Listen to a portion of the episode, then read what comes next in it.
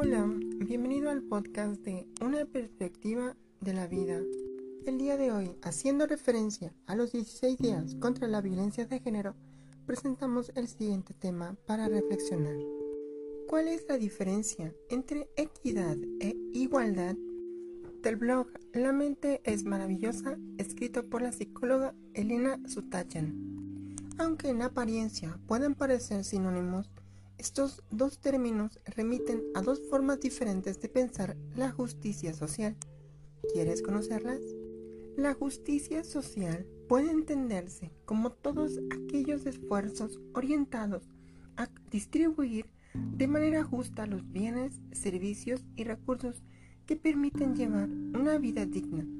En este marco, equidad e igualdad aparecen como dos conceptos que, aunque a primera vista podrían parecer sinónimos, se refieren a formas diferentes de accionar en cuanto al acceso a la justicia social. La igualdad ideal o posible.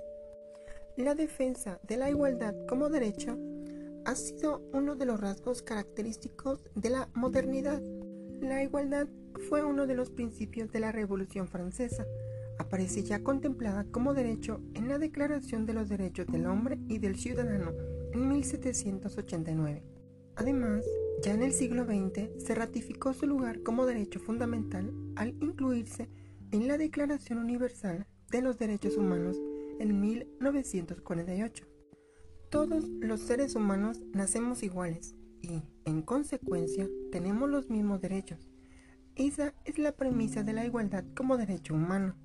Es así que podemos entender la igualdad como el principio según el cual todas las personas son iguales ante la ley, sin que ninguna condición individual se interponga en el reconocimiento de nuestros derechos y en el hecho de que somos inherentemente iguales, más allá de las diferencias y las particularidades.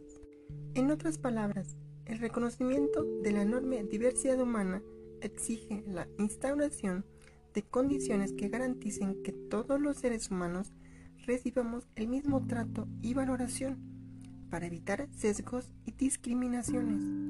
Sin embargo, ante la innegable desigualdad, especialmente en el ámbito de la justicia social, vale la pena plantearnos la pregunta acerca de si es justo aplicar el principio de igualdad en un mundo construido a partir de un desproporcionado acceso a bienes y oportunidades por parte de algunos sectores de la sociedad, mientras en el otro extremo hay quienes no tienen nada.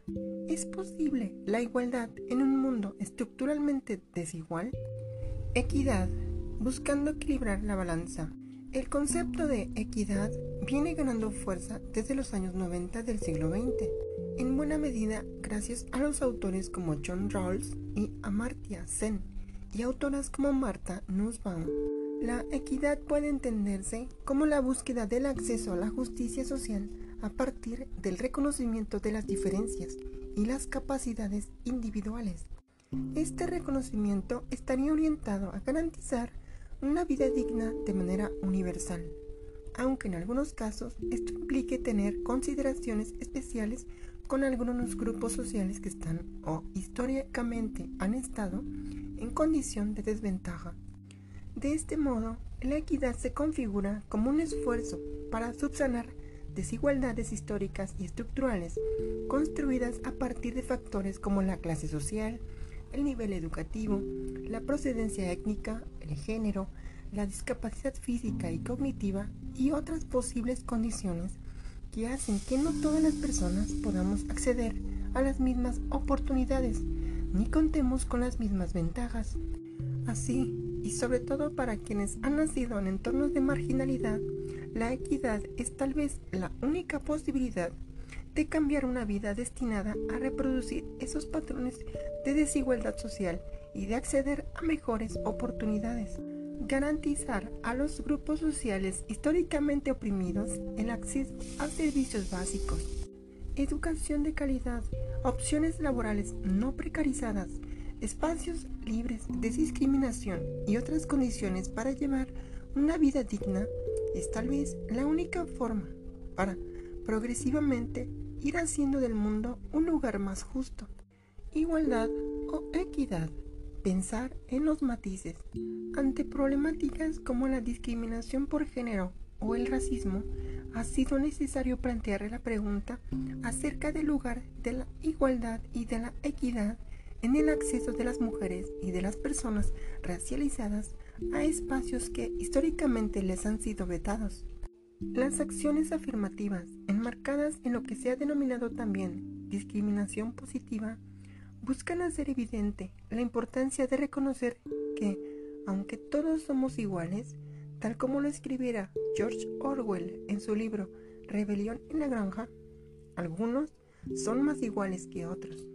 Esto quiere decir que el principio de igualdad históricamente ha servido para que solo quienes se reconocen como iguales entre sí accedan a espacios de poder y representación. Las mujeres, las disidencias sexuales, la población indígena y afrodescendientes, las personas en condición de pobreza, las personas con discapacidad y otras tantas que encargan la otredad y la diferencia han quedado fuera del reparto de las condiciones que puedan llegar a garantizar una futura e ideal igualdad para todos los seres humanos. De este modo, podemos entender la igualdad como una meta ideal y aún inalcanzable, y la equidad como los esfuerzos y los mecanismos para alcanzarla. Apoyar mecanismos como las leyes, promover la diversidad en nuestros espacios, negociar y poner en cuestión nuestros propios privilegios y nuestras propias limitantes sociales son los primeros pasos adecuados como políticas cotidianas de la equidad.